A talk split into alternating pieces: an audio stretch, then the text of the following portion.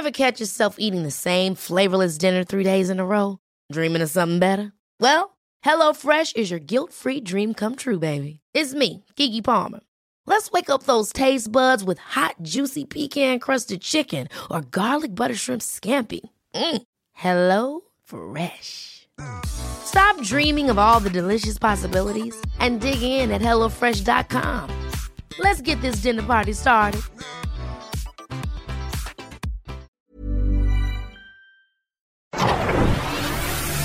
El Heraldo Media Group presenta Periodismo de Emergencia con Arturo Rodríguez, Hiroshi Takahashi e Ignacio Rodríguez Reina. Con las reglas del oficio. Comenzamos.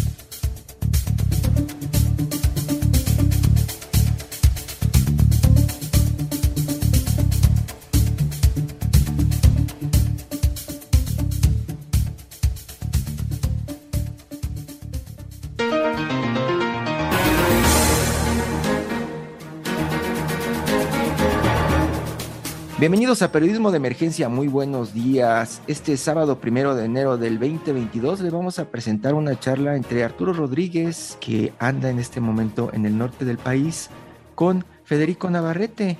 Mediante su nuevo libro, Federico Navarrete busca acercar al público infantil a la historia de Tenochtitlán. Vamos a escucharlo, esto es Periodismo de Emergencia, ya sabe, Usted, eh, este es un espacio que realizamos todos los fines de semana.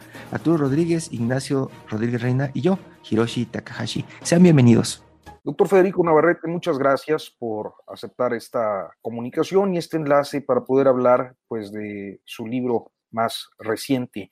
sin duda, pues creo que eh, los eh, trabajos que ha venido publicando en estos años han puesto sobre la mesa un tema fundamental que tendría, está por momentos, pero que tendría que estar más en la discusión pública como es el del racismo y esta vez creo que enfocado pues hacia un público infantil. ¿Cómo tomó esta decisión de cambiar, digamos, el público, el tipo de lector? Bueno, en realidad este, yo el, eh, siempre he escrito para niños, de hecho mi, uno de los primeros libros que publiqué ya hace 20 años es Huesos de lagartija, que es una novela para, para jóvenes y para niños sobre la conquista de México, una novela histórica y que ha tenido pues mucho éxito y se vende, se vende desde hace más de 20 años. Y, y, eso realmente, tanto para mí, tanto la literatura para, para jóvenes como los libros que escribo para el público más amplio son parte central de mi labor de historiador. Yo soy historiador de profesión y, este, y me parece que la, que la difusión histórica, que la socialización, que el compartir con la sociedad lo que la investigación histórica nos aprende, y lo que, lo que, y las reflexiones que hacemos desde la academia es fundamental porque pues finalmente nuestro conocimiento pues eh, sobre todo debe tener utilidad para la sociedad. Entonces pues a mí me interesa llegar a públicos muy variados, al infantil y también a los adultos y con temas diferentes pero siempre con preocupaciones comunes. Es, es, un contexto interesante porque son dos eh, efemérides importantes para eh, pues la historia de este territorio. Una es pues la, los 500 años de la fundación de México Tenochtitlan y la otra es eh, el bicentenario del México independiente. Eh, hay una, eh, digamos, aspiración a que este trabajo pues tenga un significado especial en este contexto. Pues no, bueno, realmente, bueno, yo desde hace, a mí el, creo que el, centenario más importante que celebramos en, esta, este, este, en esta, en este, año, bueno, que hemos venido celebrando desde 2019, pero que todavía celebraremos en 2020, bueno, celebramos en 2020 y continuaremos en 2021. Celebrar, conmemorar, perdón, quizá la palabra no es celebrar propiamente, pero recordamos, es el de la conquista, lo que llamamos la conquista española. Y entonces, en realidad, este, ese me parece que es como el fundamental y Chilango y Tenochca se refiere a eso porque tiene que ver con la vida en la Ciudad de México en el presente, es un niño del presente que viaja a México Tenochtitlan al pasado y conoce la vida en México Tenochtitlan en el pasado. Entonces, como, es como tender puente a, través de esta, de esta inmensidad histórica que nos separa, ¿no? El, este, entonces, pues, eh, y ya desde hace dos años, eh, desde la UNAM, hemos estado de, eh, bueno, eh, coordinando la, la, plataforma Noticonquista, que es una plataforma que también conmemora la conquista y que va contando lo que sucedió hace 500 años semana a semana.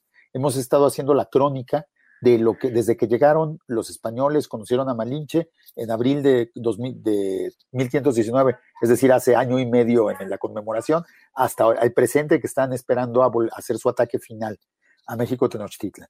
Entonces, todo eso lo estamos eh, narrando. Entonces, creo que sí son, la idea sí es incidir en esa conmemoración. A mí se me hace que, que la conquista es un tema muy importante para, para los mexicanos en más de un sentido, porque buena parte de nuestra identidad se define en función de, la, de, nuestra relación con lo que pasó entonces. Y me parece que 500 años pues es una buena ocasión para, para pensarla a fondo y para, para discutirla en todos sus aspectos. Eh, eh, esta relevancia, eh, supongo, se refiere a la idea que, pues, no sé si me equivoco, pero pudiéramos decir que se estimuló mucho a través del nacionalismo revolucionario del mestizaje, ¿no? O de los gobiernos posrevolucionarios. Sí, el este, bueno, eh, digamos que la, idea del mestizaje es una de las, de las ideologías que han utilizado la conquista, ¿no? Por ejemplo, también la, religión católica es otra ideología que ha utilizado la conquista como una justificación y que a su vez ha justificado la conquista, ¿no? La idea de que pues, el sentido de la conquista fue traer lo, que los, lo que algunos católicos este, eh, sostienen que es la única verdadera religión, la idea de que la conquista fue una acción divina inspirada por la providencia, pues esa es una ideología sobre la conquista, ¿no? Y el mestizaje es otra, ¿no? Y, bueno, lo que, se inventó básicamente a finales del siglo XIX y en el siglo, XX, en el que esta idea de que México es una nación mestiza, pues sí, de alguna manera la conquista es vista como, como dicen en, la, este, es una frase muy citada de, de Torres Bodet o de, que, que dice que la conquista es el doloroso nacimiento del pueblo mestizo, y entonces construimos esta idea de que nuestros papás, nuestros papás son los españoles conquistadores y nuestras mamás son las mujeres indígenas y que de alguna manera esa unión es concebida como de una manera muy violenta, ¿no? Como un avasallamiento, matan a los varones indígenas y los españoles de alguna manera violan a las mujeres este, indígenas, y empezando por Malinche, ¿no? Por, la Malinche. Eso lo dice Octavio Paz y lo han, repetido muchas personas, lo cual realmente tiene muy poco que ver con lo que sucedió en la realidad, más allá de que si hubo violaciones en la guerra, eh, este, pretender que, una raza mexicana se basa en esa violación, pues es más bien una ideología machista, patriarcal, y que en el fondo, pues yo creo que está claro, cada vez me queda más claro que está vinculada con la, con la, con la misoginia general de la, de la, de la sociedad mexicana y más dramáticamente con el feminicidio, ¿no?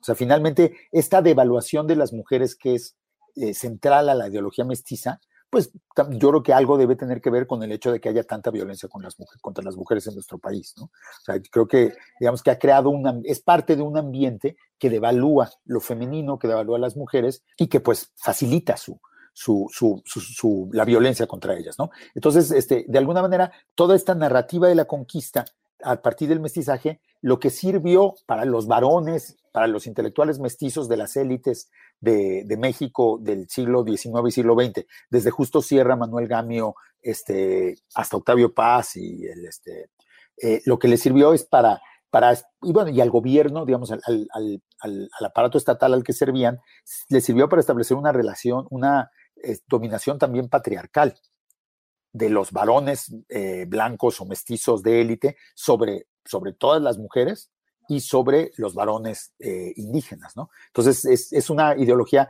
que más de conquista en el siglo XX de alguna manera, tiene que ver más con las relaciones entre los géneros y entre las clases y las razas en el siglo XX que con lo que sucedió en el siglo XVI. O sea, estamos hablando de dos eh, fenómenos eh, o dos eh, situaciones contemporáneas, continuas, más o menos generalizadas, como lo es el racismo y la discriminación hacia las mujeres, que se traduce en, en, estos, pues en estas expresiones violentas, como la violencia de género que mencionaba. Me llama la atención porque, bueno, pareciera usted poner sobre la mesa claves históricas de problemas muy presentes pues es el objetivo, la reflexión. O sea, yo lo que, lo, que hemos encontrado en Noticonquista, que como, como les le cuento, llevamos año y medio haciendo esta crónica de la conquista, hemos dialogado, hemos incorporado a cientos de colegas de todo el mundo en el proyecto, hemos tenido muchos diálogos en redes sociales, es un proyecto que vive fundamentalmente en Internet y en redes sociales, entonces este, ha sido de mucho diálogo. Es que, para empezar, la conquista no es pasado en nuestro país, sino presente.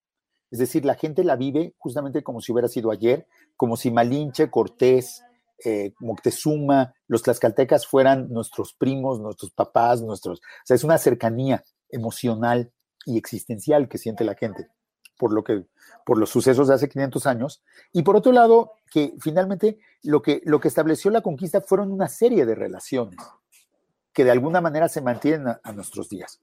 Por ejemplo, la idea de la superioridad de lo occidental, de la lengua española, de la gente blanca, de la gente que parece europea sobre el resto de la población, pues es una, está basada en la relación colonial que surgió con la violencia de la conquista, con la victoria militar de los españoles y sus aliados, y que se ha mantenido 500 años, ¿no? Obviamente no todo empezó el 13 de agosto de 1521, ha cambiado mucho, pero, pero la, relación se mantiene. Y también, pues estas, desde, desde un principio, los varones españoles tuvieron relaciones con muchas mujeres indígenas. Y desde un principio esas relaciones no fueron tratadas de la misma manera que como se trataran, la, trataban las relaciones entre hombres españoles y mujeres españolas. O sea, era raro que los españoles se casaran con sus amantes indígenas o con sus compañeras indígenas. Era raro, no siempre reconocían a sus hijos. Y entonces se crearon como formas de, de parentesco que, que implican una subordinación de lo femenino, una negación de lo femenino, que a lo mejor se mantienen hasta la fecha, ¿no? Yo, por ejemplo, lo que, lo que también hemos estado encontrando en investigaciones recientes sobre racismo es que, eh, por ejemplo, Patricio Solís en el Colegio de México encontró en encuestas que más de las 50, que más, casi más del 40% de los casos de racismo que, reportan las personas suceden en el ámbito familiar. en el ámbito familiar es donde hay casi, es, de hecho es el lugar donde más actos de racismo suceden más que en la calle, más que en las instituciones, más que en los hospitales, más que en las escuelas. Y sabemos que en todos esos lugares hay racismo, pero el principal racismo es en la casa eh, y es entre parientes. Y eso, eso tiene que ver con una historia que también estamos tratando de, empezando a, a pensar, la historia de las familias mestizas, ¿no? La mayoría de las familias que se llaman mestizas en el México de hoy, por una cuestión simplemente estadística y demográfica, eran familias que hace cuatro o cinco generaciones hablaban una lengua indígena ya fuera náhuatl o mixteco o, zapoteco o rarámuri o muchas lenguas diferentes, ¿no?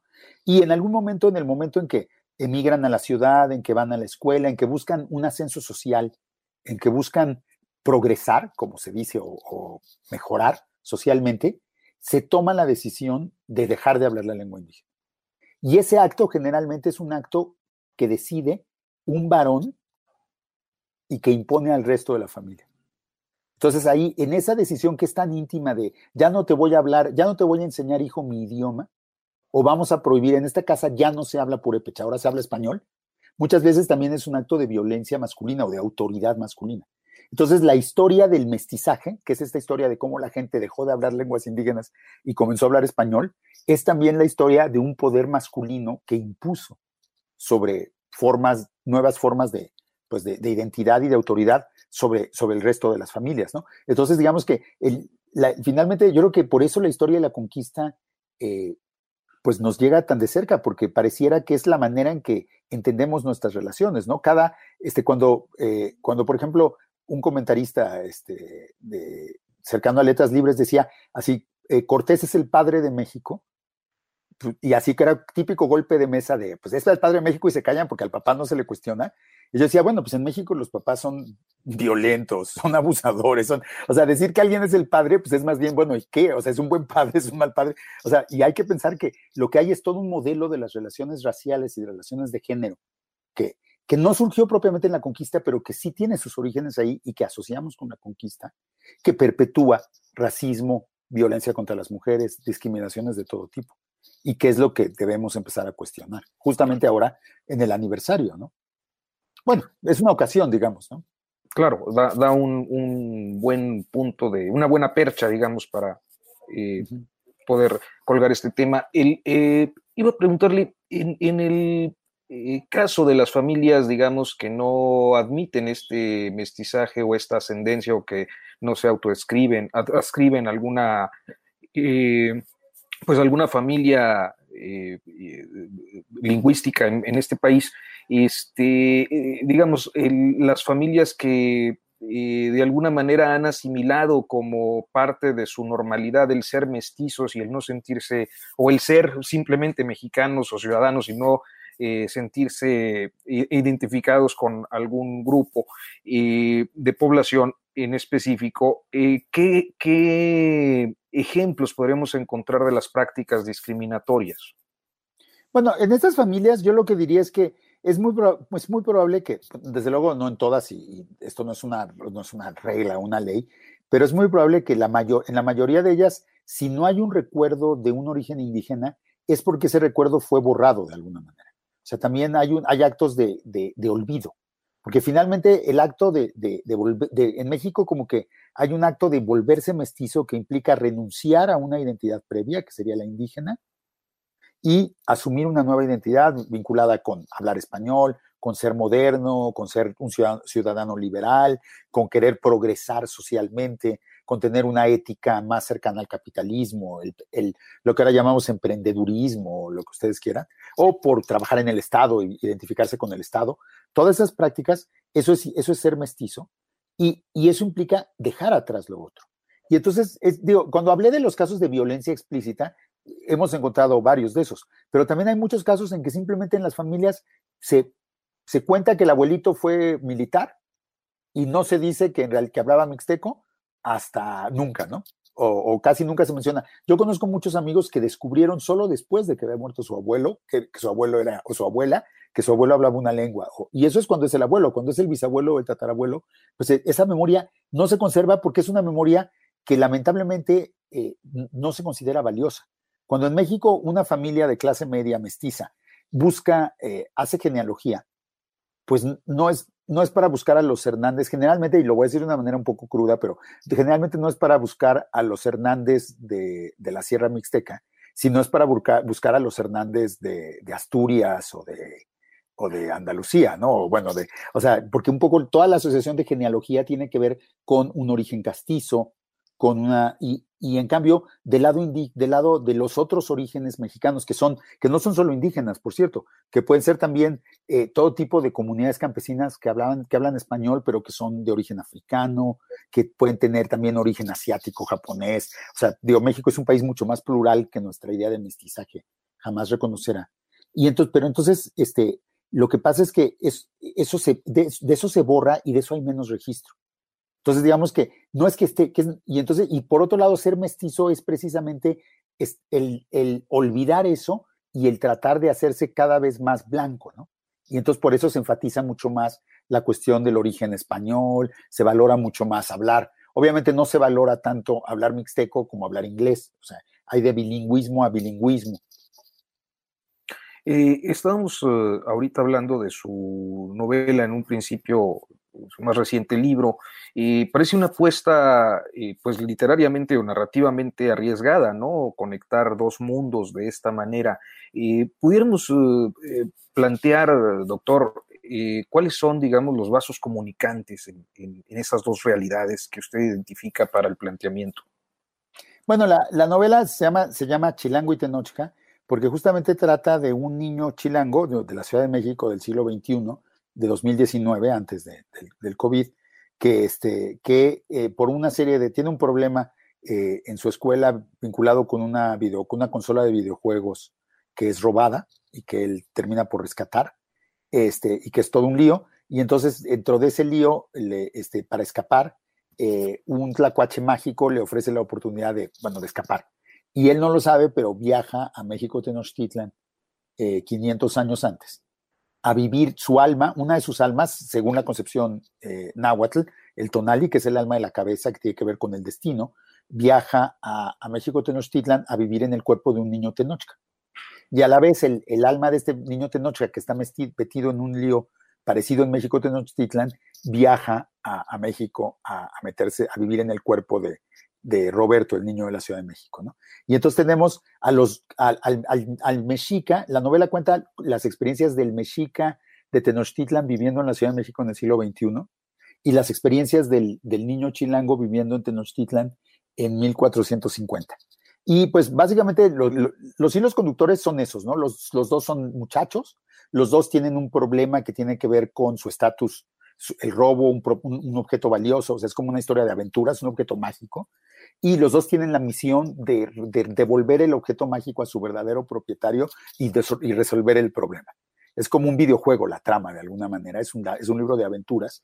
Y pues, y también pues lo, lo que juego también con el hecho de que eh, el, finalmente viven en el cuerpo del otro, entonces el cuerpo conoce el mundo en el que están. Entonces el cuerpo del niño Tenochca es muy diferente al cuerpo del niño chilango y entonces también muestra la, pues, las diferencias sociales. Y, y entonces pues es una, es, es una apuesta a, a, mostrar cómo hay diferentes formas de, de ser persona y aún en el México de hoy siguen existiendo muchas maneras diferentes de ser persona. Eh, entre los pueblos indígenas de hoy, la gente tiene nueve almas y se enferma de, de, de, enfermedades que nosotros ni siquiera conocemos y no creemos que existen, pero que allá son mortales. O sea, los cuerpos son muy diferentes, no solo las costumbres, no solo las, eh, formas de comer o de vestir. Entonces, el, este, entonces es, una, es una apuesta también por, por compartir con los, con los lectores la, la, pluralidad humana de nuestro país y que la reconozcan, que es la mejor manera de combatir el racismo, justamente. Pues, doctor Federico Navarrete, muchísimas gracias por esta conversación y esperemos que este libro, pues efectivamente, contribuya, como toda su obra, a esclarecer y, y, a tomar conciencia de una realidad que durante mucho tiempo en este país se había negado. Fue un placer. Hasta pronto. Hasta luego. Periodismo de emergencia. Con las reglas del oficio.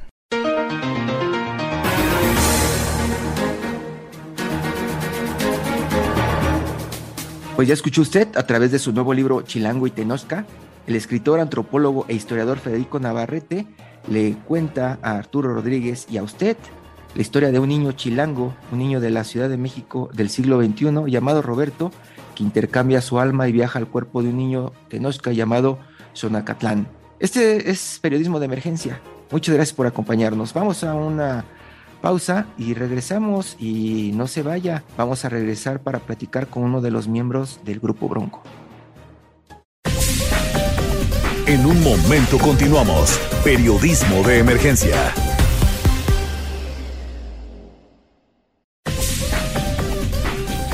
Regresamos con las reglas del oficio.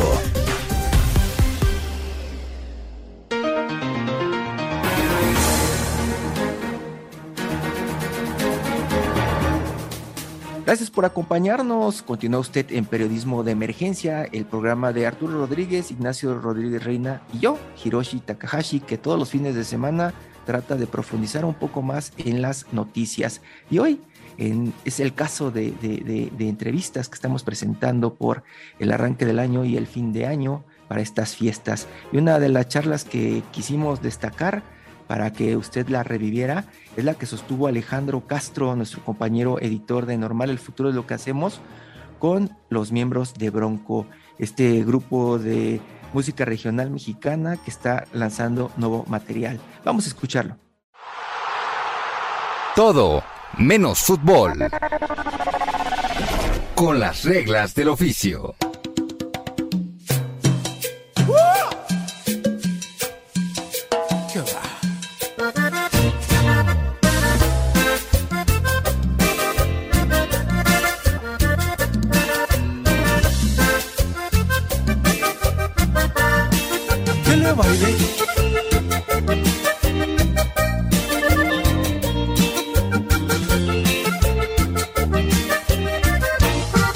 Entre todas las mujeres bonitas ando yo buscando. Ever catch yourself eating the same flavorless dinner three days in a row? Dreaming of something better? Well, HelloFresh is your guilt-free dream come true, baby. It's me, Kiki Palmer. Let's wake up those taste buds with hot, juicy pecan crusted chicken or garlic butter shrimp scampi. Mm. Hello Fresh. Stop dreaming of all the delicious possibilities and dig in at HelloFresh.com. Let's get this dinner party started.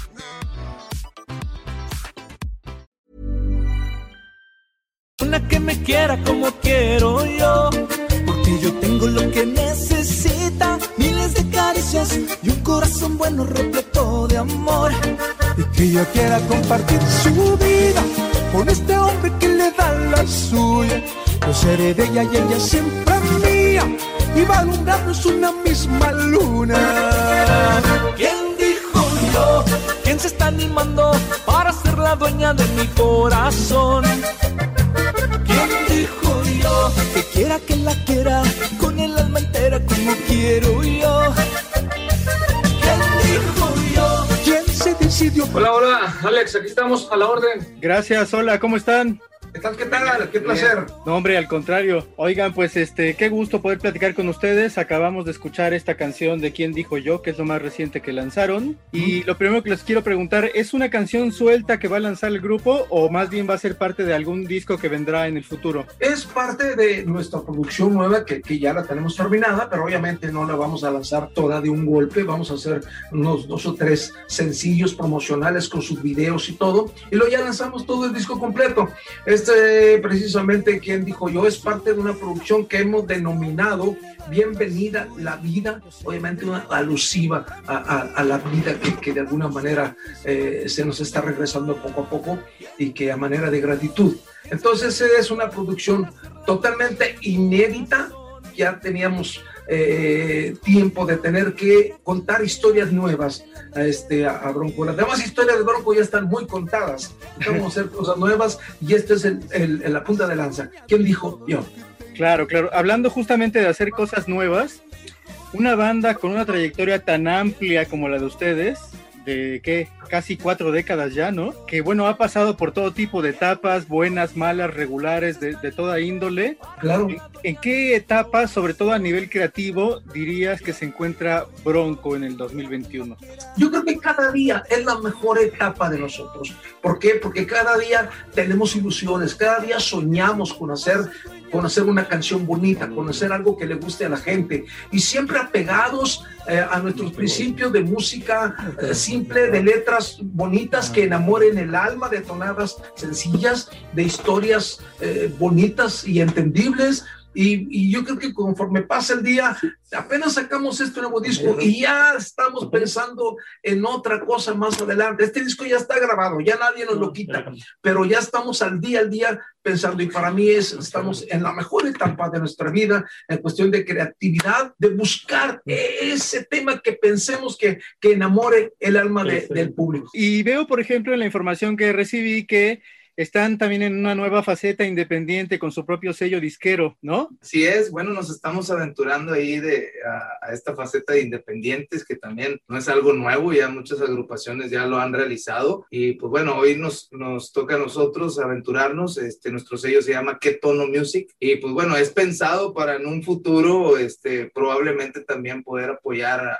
a nuevas agrupaciones, a nuevos talentos, este, pero ahorita en, en el futuro cercano solamente lo hemos realizado para, para nosotros mismos, para Bronco, y, y comenzar ese camino eh, con toda la experiencia y con todo lo que hemos aprendido alrededor también de grandes disqueras que siempre han arropado a la agrupación y del cual siempre les, les tenemos un, un, un, gran cariño y un agradecimiento por todo lo que siempre han realizado junto con nosotros. Este, y pues bueno, ahora, ahora comenzamos esta nueva aventura y, y yo creo que, que, bueno, para nosotros es muy emocionante que el, el, nuestro punta de de lanza como quien dijo yo, este, también sea algo, algo bueno para el catálogo de, de Kertono Music. Por supuesto, mencionabas a, a, estas grandes disqueras que son, por supuesto, las disqueras con las que Bronco construyó toda su larga trayectoria. Y entonces yo les preguntaría cuáles serían en este momento los pros y los contras de tomar su propio camino e irse de la manera independiente. Considero que, que, que, contras no hay muchas porque yo creo que a lo largo de cuatro décadas, como tú lo acabas de mencionar, no ha sido gratis el camino andado. Hemos aprendido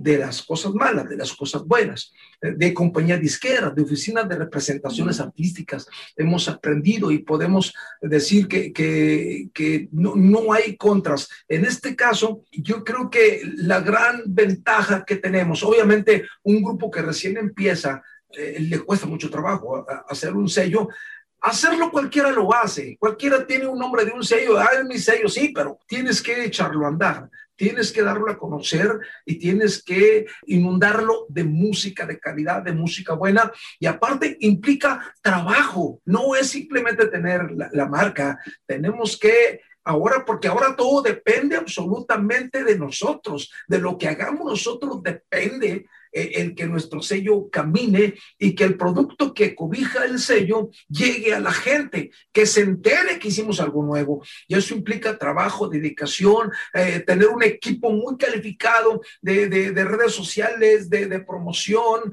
de, plataformas digitales, alguien especializado en eso. Y yo creo que nosotros nos sentimos que podemos tener actualmente los medios y los argumentos para manejar nuestro sello disquero para nosotros por lo pronto. Este, tenemos que ir conociendo el terreno, pero de, de punta a punta significa trabajo y duro y mucha fe. Por supuesto. Leo aquí en la información que me hicieron llegar José Adán, René y Javier, la sangre nueva de Bronco. Y yo les preguntaría, ¿será que Bronco ya necesitaba una transfusión? No, no, no es que le necesitara, Chihuahua, ya he platicado mucho esta historia. Yo creo que este Bronco en el papel no debería de existir. Yo creo que Bronco termina con la partida de Choche, con el, el, Javier haya renunciado a eso. Pero yo, López Parza, todavía me sentí con la necesidad, con el entusiasmo y con las ganas y la fe de seguir el camino haciendo historias. ¿Y qué más, qué podía perder yo si invitaba a los muchachos que estaban en su época de, de querer andar en la música y que en ese espejo me vi yo, de batallar, de, hacer cosas y que nadie se enterara? Entonces, eh, decidimos eh, invitarlos. No era una labor muy fácil, hasta después de 10 años de estar juntos, hoy sentimos muy palpable el, cariño de la gente y que ya los ha aceptado como parte de Bronco. Pero como te digo, es, es, es muy difícil, es un hecho muy trascendental para mí como persona, como, como cantante, porque no es fácil lo que hemos hecho de una transición de cuatro individuos totalmente conocidos individualmente, cada uno de los cuatro, Ramiro, Javier, Choche y un tal Guadalupe Esparza. Entonces, pues esas gentes pusieron la vara muy alta, muy alta. Ahora yo mismo me siento orgulloso de esa vara, pero ya lo que hicimos hoy, nosotros, eh, aunque decíamos que no perdíamos nada, pero sí le pusimos todo el corazón. Los muchachos me han demostrado que le ha puesto el corazón a esto que estamos haciendo, tanto así que hoy realmente está en manos de ellos la producción y el avance de, de esto, supervisada por mí acá muy superficialmente porque, porque me agrada lo que se está haciendo. Por supuesto. Oye, hablando justamente de esto que decías al principio, también te quería preguntar, por ese periodo en el que, bueno, pues tuviste que trabajar, tuvieron que trabajar, eh, este, sin poder usar el nombre de Bronco. ¿Fue un periodo complicado? ¿Fue un reto? ¿Cómo recuerdas ese periodo? Bueno, vamos a decir que fue complicado por el retorno, porque cuando yo estaba solo haciendo música ranchera y yo y por mi lado, realmente a mí no, no, no me interesaba tanto eh, no tener el nombre, yo era Guadalupe Esparza ya, pero cuando se decide un retorno, un reencuentro famoso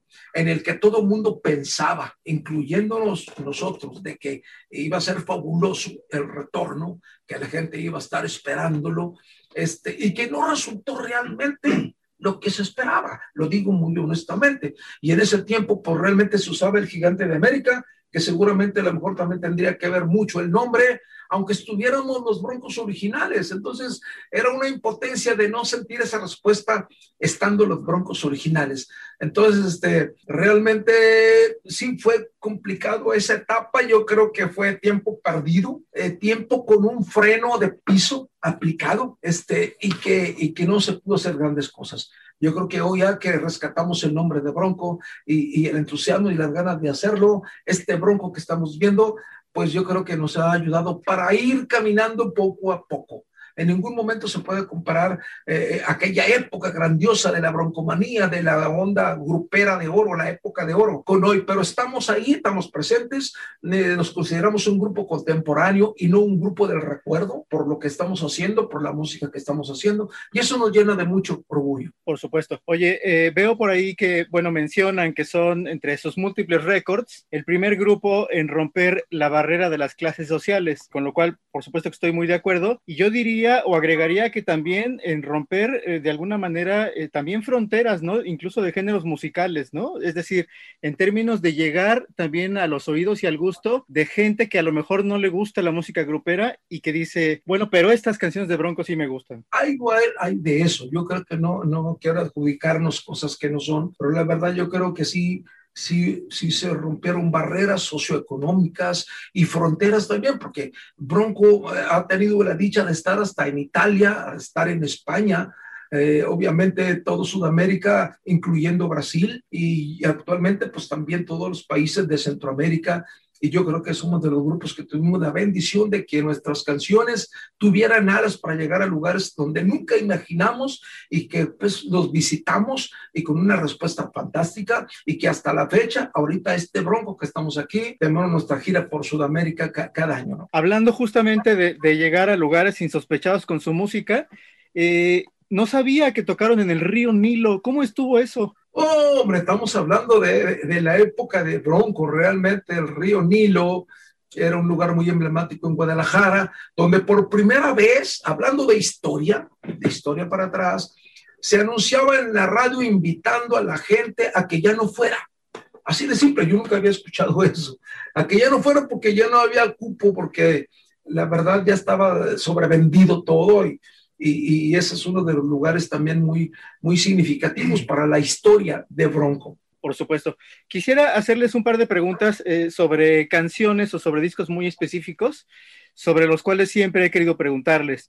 Por ejemplo, está por ahí un disco que se llama Homenaje a los grandes grupos. Ajá. Y ahí viene una canción que se llama Naila, Ajá. que me parece una gran versión, pero sobre todo siempre me ha sorprendido la producción, la producción que tiene, por lo menos ese track, que es el que yo más recuerdo de ese disco, que no sé si lo produjeron ustedes mismos o les ayudó a alguien, pero tiene un gran nivel de producción. Bueno, yo creo que a nosotros nunca nos ha ayudado nadie en esa cuestión. No, bueno, nosotros me refiero a que tuvieran un productor especial. Sí, claro, no, en lo absoluto. Yo creo que, que, que, nosotros mismos hacíamos los arreglos y todo eso, esa, esa canción de Naila y, y, y, del video también muy interesante. Y, y, te comento que esa canción es un poema de García Lorca, que en realidad se llama La casada infiel. Exactamente.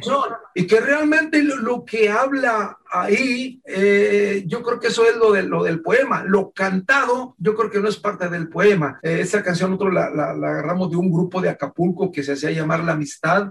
Y, y, y, realmente es de las canciones de ese tributo, los grandes, más representativas, que hasta la fecha eh, podríamos decir que es uno de los himnos de Bronco. Qué curioso, porque además estaba revisando los créditos de ese disco y ahí el crédito lo tiene Chuy Rasgado, que es el que hace parte de la letra de la canción. Pero sí, obviamente el poema es de García Lorca. Fíjate qué cosa, ¿no? Interesante. A, a César Boquete de César, este, yo no, ni siquiera me había puesto a pensar quién había escrito eso, que no es del poema original de García Lorca. Claro, es el oaxaqueño Chuy Rasgado. Eh, sí. Ahora también hay eh, por ahí, bueno, este disco homenaje que les hicieron varias bandas de rock, eh, un tributo, ¿no? Que se llama Tributo al Más Grande, y ese, eh, dándole también una repasada, lo que me llama la atención de ese disco en concreto, yo creo que así fue pensado, es que todas esas bandas de rock, o la mayoría, son norteñas igual que ustedes. Sin duda. La avanzada regia. La avanzada regia realmente fue una propuesta muy interesante que, que, nosotros no tuvimos mucha vela en el entierro de que ahora vamos a, a, invitar al grupo de rock para que hagan eso. Fue una iniciativa de ellos y nos sentimos muy halagados de verdad de haberlo hecho, de estar con un grupo como Panda, con División Minúscula, con Yo. varios por ahí y ver, escuchar nuestras canciones en otra versión inimaginable. Entonces realmente que, que a mucha gente le agradó y obviamente a nosotros también significaba también un reconocimiento a nuestro trabajo. Oye, y te va a parecer superficial lo que te voy a decir, pero ahí en ese disco, por ejemplo, está Kinky. Y yo me ah. acuerdo que desde las primeras veces que vi tocar al bajista de Kinky, por esa manera en que tiene el bajo casi acá en las rodillas, Ajá. inmediatamente pensaba yo en ti y decía, este cuate toca el bajo igual que como lo hace Lupe Esparza. Lego Villarreal. Tienes razón, aparte él es un gran amigo de nosotros. Yo creo que siempre todos tenemos influencia de repente de otros grupos, de otros artistas. No quiero decir que yo la haya tenido en él, pero tú, tú eres quien piensa eso y lo ve así. Yo no, no, me, no lo había visto así, pero pudiera ser. Realmente era mi manera de usar el bajo muy abajo. Claro. Eh, ya para terminar con este asunto de los discos y las canciones, otro proyecto del cual les quería preguntar es el, el Primera Fila. En el caso del Primera Fila, que también con tantos invitados, eh, pues tan sui generis, digo, de todo tipo, ¿quién escogió, por ejemplo, esos invitados? Pues realmente una, eh, una retroalimentación ahí, ¿no? De, de, de, parte de nosotros, junto con nuestra compañía disquera en aquel tiempo que era Sonic. Este, y pues bueno, gran parte de las colaboraciones que hicimos, por ejemplo, con, con nuestro amigo Cristian Castro, él, bueno, realmente quisimos hacerlo con él porque ya se había tenido algún acercamiento en, en algún tiempo con él, este, porque también se comparten una canción, un gran éxito que, que, realmente se puede decir que él hizo, porque fue su, su, sencillo, Nunca voy a olvidarte, que es el tema que, que, él, que él cantaba, y que esa canción creo que ya venía, ya venía incluida en, en, uno de los discos de Bronco, pero jamás fue sencillo de Bronco. Entonces se, se comparte, se comparte esa canción y se, se, nos hizo muy interesante poder lograr un match ahí, un, una colaboración que resultó algo muy padre, uno, uno, de los videos y de los sencillos más vistos que, que tuvimos de primera fila. Obviamente nuestra amiga, este, los niños de Lemongrass también por parte este, de Sony que nos mostraron a ellos que en ese tiempo eran, eran unos niños que apenas iban comenzando su carrera artística. Se nos hizo muy interesante también hacer un tema que, que de bronco de niños junto a ellos también, ¿no? Que, que, que los niños se vieran familiarizados a, a, al verlos interpretar ese tema. Este, Julieta Venegas, desde luego, el tema del maestro Armando Manzanero, que en paz descanse, adoro. Con Julieta Venegas también, que resultó algo muy padre. Ahí tuvimos la oportunidad de hacer la llamada directamente con ella. Mi papá se,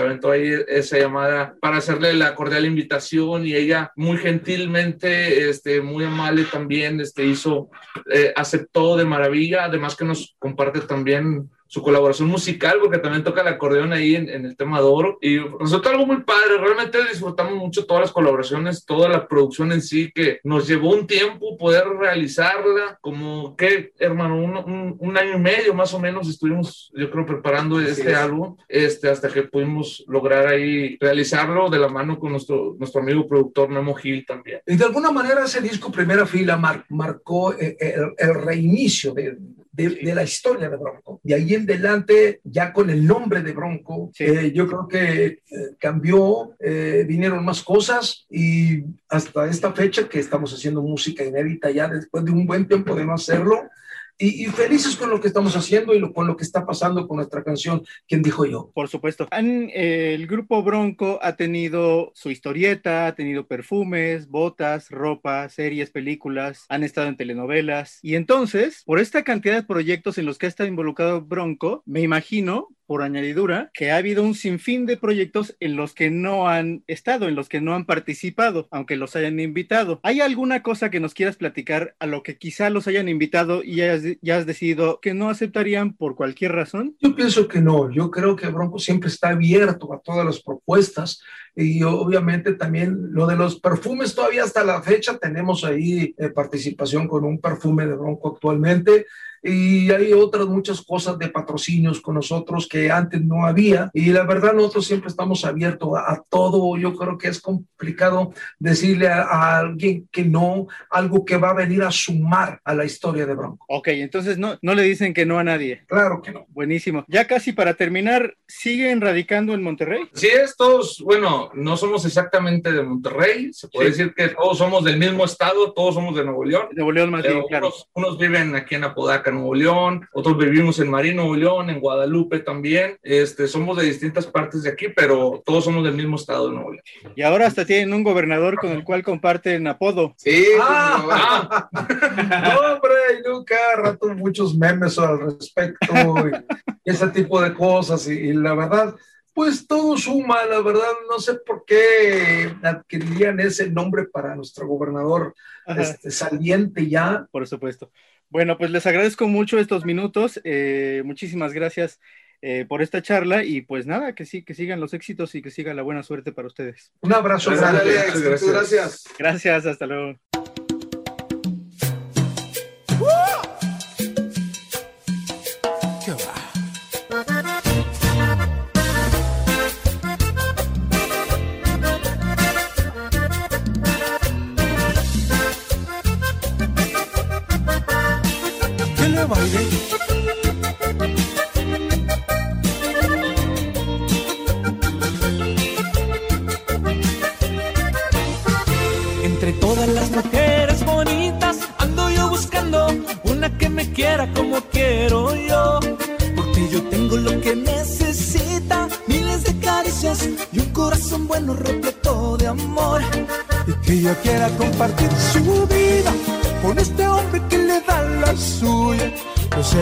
Y ella siempre mía.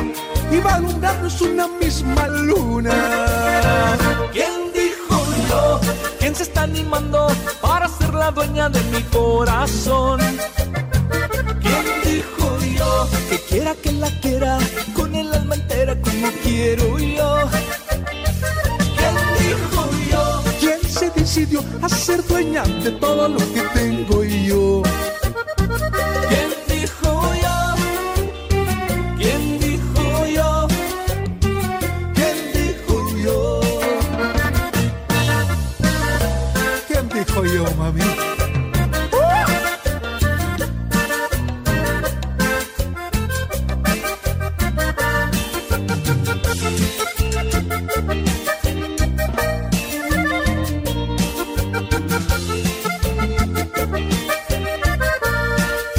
Ella quiera compartir su vida con este hombre que le da la suya. Yo seré de ella y ella siempre mía y va a alumbrarnos una misma luna. ¿Quién dijo yo? ¿Quién se está animando para ser la dueña de mi corazón? ¿Quién dijo yo? Que quiera que la quiera con el alma entera como quiero yo.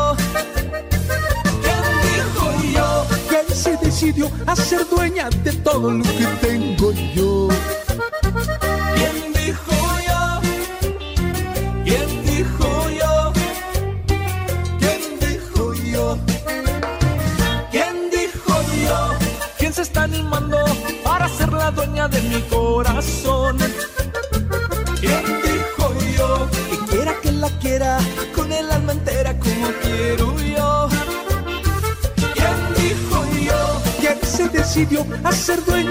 Todo lo que tengo yo?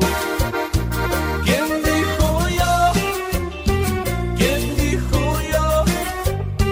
¿Quién dijo yo?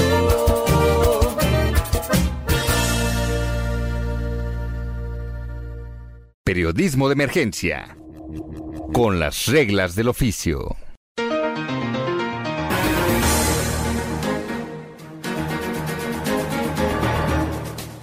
Con más de 40 años de carrera artística, los integrantes del grupo Bronco, liderado por José Guadalupe Esparza, pues afirman que están viviendo el mejor momento. Y lo escuchó usted aquí en Periodismo de Emergencia. A nombre de Arturo Rodríguez y de Ignacio Rodríguez Reina, yo, Hiroshi Takahashi, les agradezco habernos acompañado nuevamente y qué mejor que arrancamos el año con su compañía. Gracias.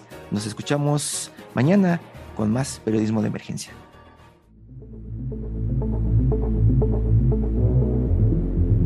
Esto fue Periodismo de Emergencia. Con las reglas del oficio. Heraldo Media Group.